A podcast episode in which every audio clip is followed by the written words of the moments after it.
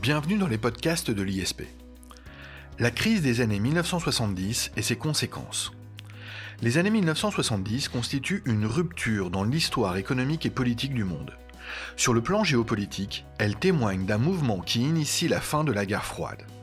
Parallèlement, la construction européenne s'élargit et s'approfondit à mesure que l'Europe se démocratise. Mais sur le plan économique, ce sont également des années de rupture avec une nouvelle crise, celle des années 1970. Si elle semble moins grave que celle de 1929, elle va avoir des conséquences économiques, sociales, voire politiques et idéologiques très importantes. D'autant plus qu'elle fait suite à une période de croissance économique exceptionnelle, celle des Trente Glorieuses. Aussi, pour analyser la crise des années 1970 et ses conséquences, nous avons le plaisir de recevoir aujourd'hui Jérôme Calozen. Jérôme Calozen, que je rappelle être agrégé d'histoire, professeur de géopolitique, enseignant d'histoire à Sciences Po Saint-Germain et évidemment enseignant à la prépa ISP. Je tiens d'ailleurs à souligner en sa présence que ces podcasts sont traditionnellement plébiscités et je le remercie donc de participer une nouvelle fois au podcast de l'ISP. Jérôme Calozen, bonjour. Bonjour Jacob Bérébi. Jérôme Canozen, avant d'entamer l'étude de la crise à proprement parler, pouvez-vous nous parler rapidement de ce que l'on appelle les Trente Glorieuses? Oui, euh, bien sûr, effectivement, il faut d'abord euh, parler de la croissance des Trente Glorieuses. C'est une période de croissance euh, exceptionnelle qui a duré évidemment à peu près 30 ans. On la date en général de 1945 à environ 1975 c'est euh, Jean Fourastier, un économiste français, qui lui a donné son nom euh, dans un ouvrage de 1979 qui s'intitule Les Trente Glorieuses ou La Révolution invisible. Et en fait, pendant 30 ans, le monde connaît une croissance économique d'environ 5% par an, avec des records, comme au Japon par exemple, environ 10% par an, en RFA, environ 5,5% euh, par an. Et pendant cette période, de nombreuses transformations sont à l'œuvre. On parle de tertiarisation de l'emploi, de féminisation de la population active, euh, d'un certain mouvement d'ascension sociale généralisée et de moyennisation de la société. On parle aussi de modernisation, d'amélioration du mode de vie, en particulier évidemment dans les pays occidentaux, même si les pays du tiers-monde sont également touchés. Alors une période faste, on voit avec un certain progrès, et pourtant une crise survient dans les années 1970, en 1973 précisément. Quel en est l'événement déclencheur, Jérôme Calzen Oui, exactement. 1973, c'est la date du premier choc pétrolier. Euh, pendant cette année, les pays arabes, menés par l'Égypte et la Syrie, attaquent Israël par surprise, mais ils sont à nouveau défaits par les troupes de Tsahal, euh, l'armée israélienne. Et en conséquence, les pays de l'OPEP, c'est-à-dire l'organisation des pays exportateurs de pétrole, qui sont essentiellement des pays arabes, décident, puisqu'ils comprennent qu'ils ne vaincront pas Israël sur un plan militaire, décident d'utiliser l'arme économique. Et les États occidentaux qui soutiennent Israël sont très dépendants d'un pétrole qui reste jusqu'en 1973 très très bon marché. Ils décident donc, ces pays de l'OPEP, de diminuer leur production afin de monter les prix. Et ça va avoir pour conséquence de quadrupler le prix du pétrole entre octobre 1973 et mars 1974. Le prix du pétrole, pour que vous vous rendiez compte, passe d'environ 2,5 dollars le baril à 11,5 dollars le baril. Et ce choc pétrolier, ce renchérissement du coût du pétrole, bah, va avoir pour conséquence une augmentation des coûts pour les entreprises qui favorise une récession. D'autant plus que un nouveau choc pétrolier se produit en 1979 suite à la révolution iranienne. Alors que se passe-t-il à l'occasion de ce deuxième choc pétrolier? Alors, en 1979, euh, il y a une révolution menée en Iran par euh, des religieux intégristes, essentiellement autour de l'imam euh, Khomeini, et ça aboutit à la chute du Shah, c'est-à-dire l'empereur d'Iran, Mohamed Reza. Les religieux mettent en place une théocratie qui va écarter très rapidement les libéraux et les laïcs du pouvoir. Ils pratiquent une politique violemment anti-américaine, anti-communiste, et ils font régner une terreur religieuse relativement implacable. Et pour lutter contre l'influence de l'Occident, Euh, je rappelle que pendant cette crise iranienne, l'ambassade des États-Unis va être prise en otage jusqu'en 1981. Eh bien, l'Iran diminue à son tour sa production de pétrole, ce qui crée un deuxième choc pétrolier. Alors, ça c'est pour les éléments déclencheurs. Euh, est-ce qu'il y a des facteurs plus profonds pour expliquer la crise? Bien sûr, comme on l'a vu pour la crise de 1929, il y a toujours en économie des facteurs plus profonds. Et on peut citer d'abord les dérèglements monétaires et la crise du système de Bretton Woods. Alors le système de Bretton Woods reposait sur le dollar, euh, il a été mis en place en 1944 et ce système est mis à mal dans les années 60. Les États-Unis ont multiplié leur masse monétaire en dollars, en créant de la monnaie, en faisant fonctionner la planche à billets. Ils vont dépenser ces dollars en Europe, en achetant différents produits en Europe, au Moyen-Orient, où ils achètent également du pétrole. Et donc on a euh, un volume d'euros-dollars, les dollars en Europe, un volume de pétrodollars, les dollars au Moyen-Orient, qui est très très important. Le problème, c'est que la confiance l'économie américaine commence à être ébranlée et de plus en plus de dollars sont échangés contre de l'or, ce qui fait évidemment fondre les réserves en or de la Banque fédérale américaine, la Fed. Et face à l'épuisement de ces réserves, face à la fonte de ces réserves en 1971, le président Nixon décide de suspendre la convertibilité du dollar en or. C'est donc la fin officieuse des accords de Bretton Woods. Et en 1976, lors des accords de Kingston, en Jamaïque, on va entériner cette fin officielle des accords de Bretton Woods. Il n'y a plus de change fixe. On revient à des changes flottants. Cela signifie que les taux de change entre les monnaies sont fixés par l'offre et par la demande contrairement à un système de change fixe comme dans le système de Bretton Woods. Il y a d'autres facteurs également? Et oui. En plus de cette crise monétaire, on va avoir d'autres facteurs, par exemple la saturation des marchés. La demande dans les produits phares qui ont tiré la croissance des 30, glorieuses, la télévision, euh, l'automobile, la machine à laver, le réfrigérateur, cette demande semble s'épuiser puisque la majorité des ménages des pays développés sont équipés. On a donc des marchés saturés et on n'a plus finalement que des marchés de remplacement. Et à cette époque, dans les années 70, il n'y a pas véritablement de produits susceptibles d'entraîner une nouvelle phase de croissance. On pourrait également peut-être à la marge rajouter un autre facteur. En tout cas, lorsqu'il s'agit de décrire la crise dans les pays occidentaux, certains affirment que cette crise est due aussi à la concurrence des pays asiatiques qui commencent à émerger, et notamment les quatre dragons, Singapour, Taïwan, la Corée du Sud et Hong Kong. Euh, nous, vous avions accueilli il y a quelque temps Jérôme Calozen à l'occasion d'un podcast euh, pour parler de la crise de 1929. Euh, la crise dont nous parlons ici, la crise des années 70, euh, ressemble-t-elle à la crise de 1929 ou doit-on considérer qu'il s'agit d'une crise d'un type nouveau? Alors non, il faut considérer que c'est une crise d'un type nouveau. On, compare souvent la crise de 2007-2008, la crise des subprimes, avec la crise de 1929, pas la crise des années 70. Dans la crise des années 70, on a d'abord un phénomène économique relativement nouveau qu'on appelle la stagflation, qui en fait est euh, un diminutif de stagnation économique et inflation. Alors effectivement, on assiste, du point de vue de la stagnation économique, à une grande dépression économique qui se manifeste par un effondrement du PIB. On a même une croissance négative mondiale entre 1975 et 1980. Et évidemment, il y a un repli des économies et un affaiblissement du commerce international. La production industrielle chute, d'ailleurs de façon vertigineuse dans tous les pays industrialisés, et en conséquence, les faillites se multiplient. Le chômage, évidemment, augmente.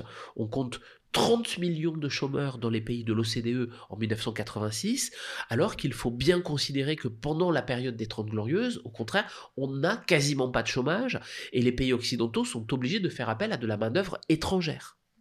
En France, si je donne un exemple de comparaison, entre 1950 pardon, et 1973, c'est-à-dire pendant la période des Trente Glorieuses, on a environ 2% de chômage, c'est du chômage frictionnel. On compte entre 1994 et 1998 12% de chômage. La crise des années 70 est passée par là. Et l'une des conséquences, c'est évidemment la crise des régions industrielles on va avoir une recomposition de la géographie économique. Les régions industrielles qui autrefois étaient florissantes, qui autrefois faisaient la prospérité d'un pays, prennent la crise en pleine figure. C'est le cas en France, dans les régions du Nord et de l'Est. C'est le cas aux États-Unis, au nord-est des États-Unis. Ce qu'on appelait la manufacturing belt devient la rust belt, la ceinture de la rouille, avec des friches industrielles. Alors ça, c'est pour la stagnation. Dans stagflation, on a vu la stagnation économique et le chômage. Euh, dans stagflation, il y a aussi inflation. Et oui, le suffixe flation signifie qu'il y a inflation. En fait, la nouveauté, c'est ça. C'est traditionnellement, en matière de crise économique, ben, soit on avait une récession, une dépression économique, et de la déflation, soit on avait au contraire croissance économique et inflation. Mais stagnation économique et inflation, c'était presque du jamais vu. Et là, avec cette crise, on a et stagnation économique et inflation. Et ça, c'est la grande nouveauté, et c'est ça qui va accentuer les effets de la crise. Les taux d'inflation, par exemple, dépassent 10% par an dans les pays industrialisés jusque dans les années 1980. C'est très clair. Merci Jérôme Calozen. Euh, on peut tout de même euh, dire qu'en réalité, la croissance n'est pas négative. Alors, elle n'est pas totalement et tout le temps négative. C'est pour ça que cette notion de crise, elle est à nuancer. Contrairement, là aussi, si on compare la crise des années 20, enfin des années 30, pardonnez-moi, de 1929 avec cette crise des années 70, contrairement à la crise des années 1930, la croissance se poursuit après 1974, mais à des rythmes inférieurs. Alors, on vient de voir qu'on avait une croissance négative globalement de 1975 à 1980, mais si je prends les taux d'augmentation du PIB des pays riches, ben, pendant les 30 glorieuses, ils passent globalement à peu près à 5% par an. Pendant, la croissance des... Pardon, pardon, pendant la crise de 1974, euh, les taux de croissance sont globalement de 2% par an. Donc ça veut dire qu'on a une décélération économique. En fait, grâce à l'État-providence, les États ont pu maintenir un certain niveau de vie, un certain niveau de consommation des ménages. De plus, certains pays du monde connaissent à cette période des taux de croissance assez extraordinaires, c'est ce qui va compenser euh, ces taux de croissance. C'est le cas des NPI, les nouveaux pays industrialisés, comme les quatre dragons, on les a déjà vus. C'est le cas de ce qu'on appelle les bébés tigres, l'Indonésie, la Thaïlande dans les années 60. Et de plus, dans certains domaines comme la santé, la scolarisation, euh, l'espérance de vie aussi, les progrès ont continué. Alors que la mortalité infantile, par exemple, était d'environ 18% en 1950, elle est passée à 5% dans le monde. Donc ça veut dire qu'on a des progrès qui continuent, et il en va de même en ce qui concerne le nombre de personnes sous-alimentées dans les pays en développement. Alors, merci Jérôme Calozen pour cet état des lieux général. Euh, quelles sont les conséquences en termes d'endettement de la crise euh, de 1970, enfin des années 1970 Eh bien, on assiste, euh, et c'est assez logique, à un surendettement sur le plan international. les États-Unis sont les premiers débiteurs du monde, la dette des pays, en voie de développement s'est multipliée par 12 entre les années 70 et les années 90. on peut prendre l'exemple d'un pays, le Mexique, qui a particulièrement souffert des conséquences de cette crise. Euh, le Mexique, par exemple, fait face à une crise très grave en 1982. Le Mexique avait beaucoup emprunté sur les conseils d'ailleurs du FMI. Le FMI encourage le Mexique à emprunter pour qu'il puisse se développer. Et en fait, il se trouve, avec cette crise des années 70, dans l'incapacité de payer ses dettes, alors que les États-Unis se sont mis à relever leur taux d'intérêt dès 1981. Et ça inaugure une crise de la dette dans les pays émergents qui est assez importante. Quelles sont les conséquences sur le plan géographique de cette crise cette fois? Alors, les conséquences géographiques, on les a un tout petit peu abordées, mais effectivement, vous avez raison, il faut qu'on développe un tout petit peu. La géographie industrielle est bouleversée. Les zones industrielles traditionnellement riches et développées, le nord-est des États-Unis, le nord et l'est de la France, ce qu'on appelle en fait les anciens pays noirs, la Ruhr en Allemagne également, sont sinistrés. Euh, le chômage augmente fortement, des entreprises ferment. On sait par exemple aux États-Unis qu'il euh, y a des villes qui ont été particulièrement touchées, comme la ville de Détroit, euh, la ville de l'automobile, la ville de Ford, symbole véritablement de la réussite industrielle jusqu'aux Trente Glorieuses. Et on parle d'ailleurs, pour les qualifier, de shrinking cities, c'est-à-dire de villes qui se rétrécissent en quelque sorte. Jérôme Calozen, merci. Passons, euh, si vous le voulez bien, à la deuxième partie de ce podcast, euh, celle, des, celle où nous allons envisager les solutions. Quelles solutions ont été mises en place face à cette crise économique? Alors, au départ, bah, les solutions, les recettes qui ont été mises en place, ce sont les recettes qui ont plus ou moins bien fonctionné face à la crise de 1929, c'est-à-dire des solutions keynésiennes. Mais on va voir que ces solutions, en fait, ont échoué. On va essayer de comprendre pourquoi. Les plans de relance keynésiens n'ont pas véritablement fonctionné. Euh, alors on le fait parce que c'est ce qui avait à peu près marché face à la crise des années 1930. Donc le plan de relance keynésien, c'est on investit, on favorise la demande pour relancer la machine économique. Mais on se rend compte dans les années 70 que si l'État investit de l'argent dans l'économie pour soutenir, la, pour soutenir la demande, eh bien, dans le cadre de la mondialisation qui est en train de se mettre en place, cela ne soutiendra pas nécessairement la demande, puisque les consommateurs pourront acheter des produits importés issus d'autres pays. Donc en fait, si l'État investit dans son pays, favorise la demande dans son pays, ben, les consommateurs n'achèteront pas nécessairement français si je me place dans un cadre français. Deuxième argument de l'échec de ces solutions keynésiennes, la confiance, elle est ébranlée. Maintenir un revenu pendant quelque temps, malgré la crise, ça ne fonctionne pas bien. L'objectif des solutions keynésiennes, c'est de maintenir un revenu aux gens pour qu'ils puissent continuer à consommer. Mais le problème, c'est que si la confiance est ébranlée, eh bien les ménages ne vont pas consommer ou vont limiter leur consommation au minimum et ils vont épargner en attendant des jours peut-être un peu meilleurs. On peut prendre un exemple de ces solutions keynésiennes qui n'ont pas véritablement fonctionné. C'est la politique de relance qui a été menée par François Mitterrand entre 1981 et 1983. En 81, lorsqu'il est élu, François Mitterrand augmente les minima sociaux, opère des nationalisations, oui, ça va atténuer bien évidemment les effets de la crise, mais ça ne contribue qu'à creuser le déficit et ça ne relance pas la croissance.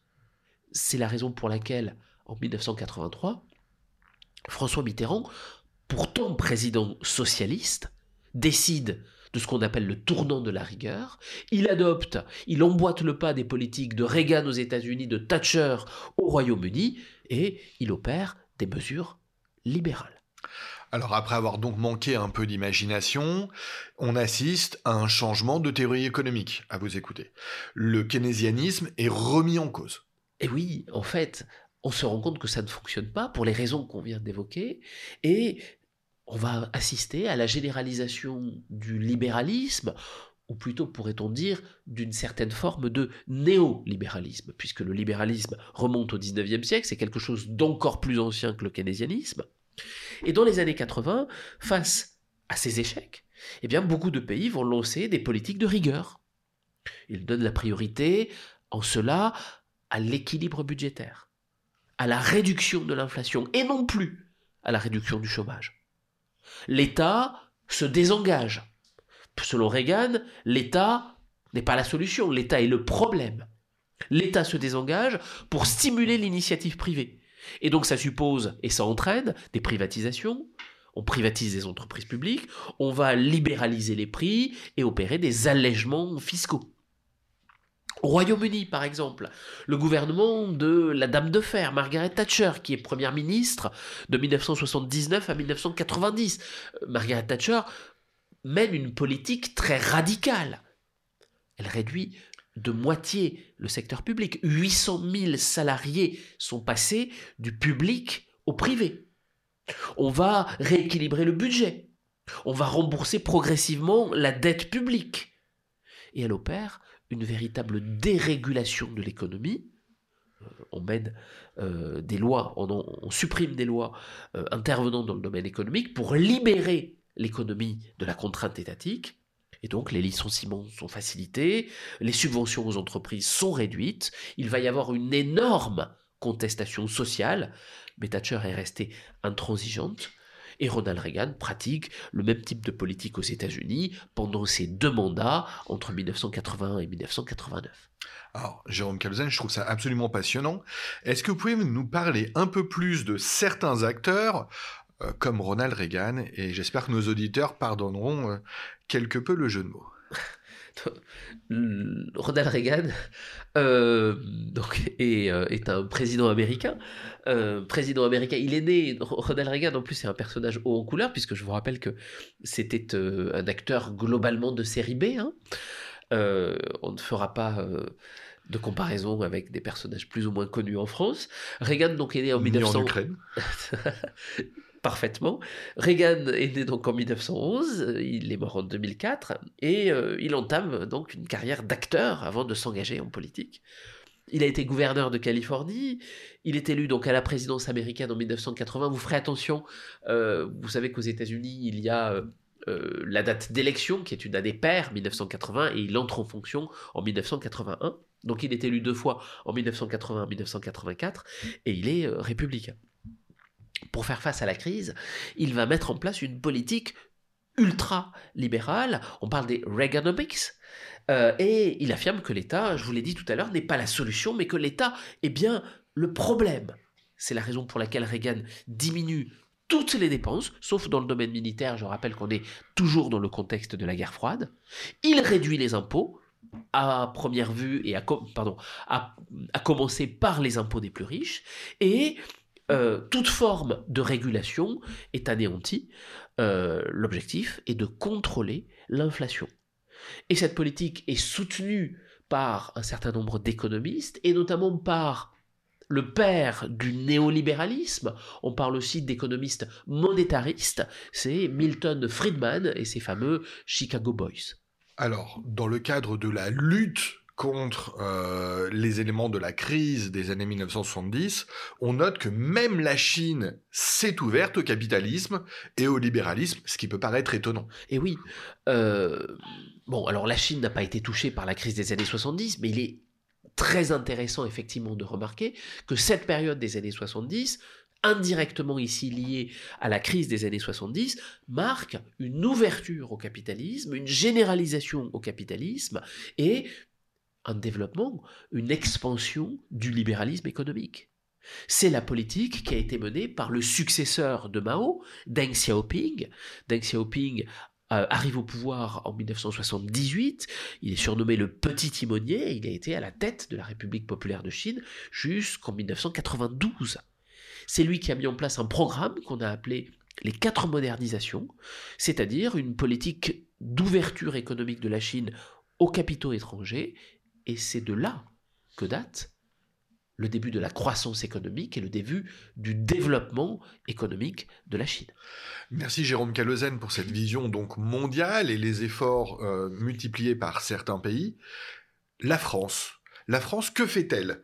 En particulier avec l'arrivée au pouvoir de Mitterrand en 1980. Vous nous en avez un peu parlé, est-ce que vous pouvez développer? Oui, euh, effectivement, l'exemple français est particulièrement intéressant dans la mesure où la France a été un petit peu à contre-courant au départ. Au départ, François Mitterrand va prendre des mesures euh, de gauche, des mesures socialistes, des mesures keynésiennes. Il utilise le keynésianisme, la politique budgétaire. On va créer un déficit budgétaire pour relancer la machine économique. Il revalorise par exemple le salaire minimum, il augmente les aides sociales, il abaisse la semaine de travail de 40 à 39 heures, il octroie une cinquième semaine de congés payés, il nationalise de grandes entreprises, des banques, des industries, et pour plus de solidarité, François Mitterrand va créer un IGF, un impôt sur les grandes fortunes. Mais on l'a vu, cette politique ne fonctionne pas. Alors oui, bien évidemment, elle atténue les effets de la crise.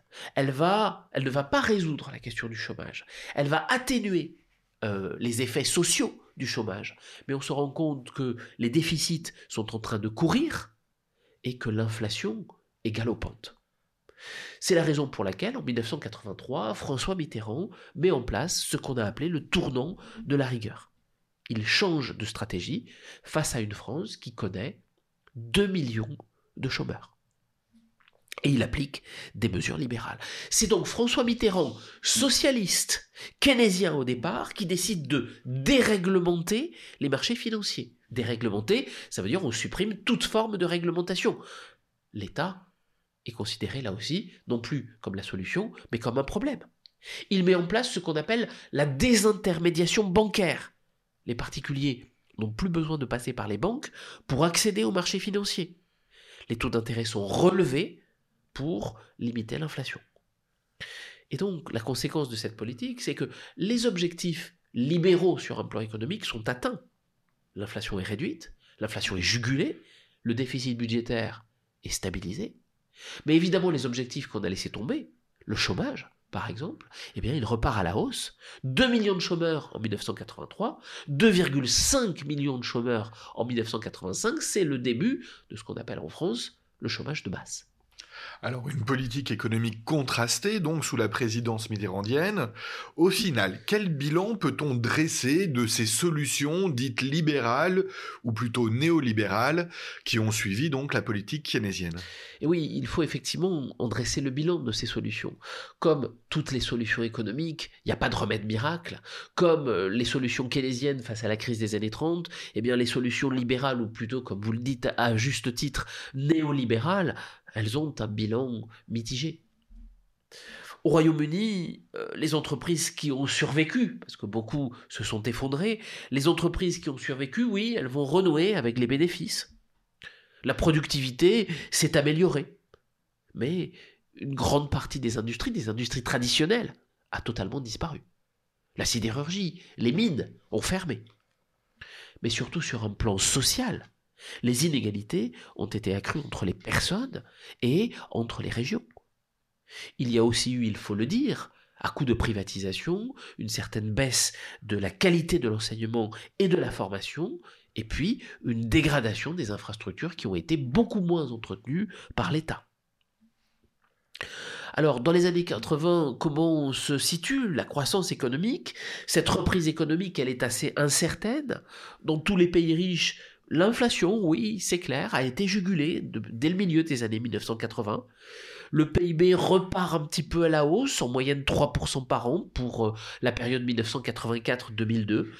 Mais cette croissance est loin de renouer avec la croissance des Trente Glorieuses et elle est ponctuée quasi systématiquement de petites récessions. C'est la fin, en tout cas, du miracle économique.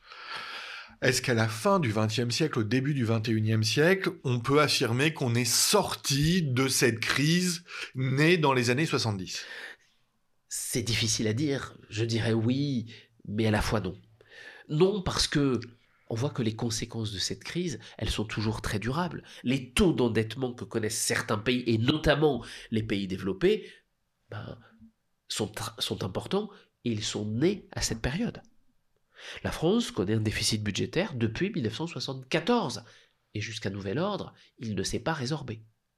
Donc, les conséquences de cette crise se font encore sentir. Mais d'un côté, on peut dire qu'on est sorti de cette crise, car il y a aussi des crises d'un type nouveau qui ont fait leur apparition, mais qui semblent en fait se surajouter aux conséquences.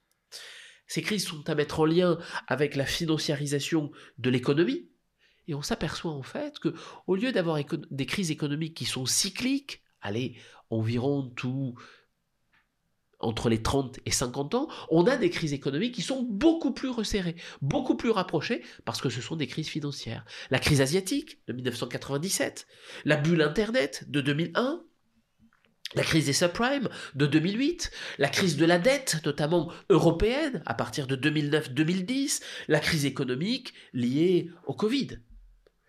Et puis, c'est surtout à partir de cette époque qu'on constate une désynchronisation, et ça c'est très important je crois à remarquer, une désynchronisation des rythmes économiques entre les différents pays.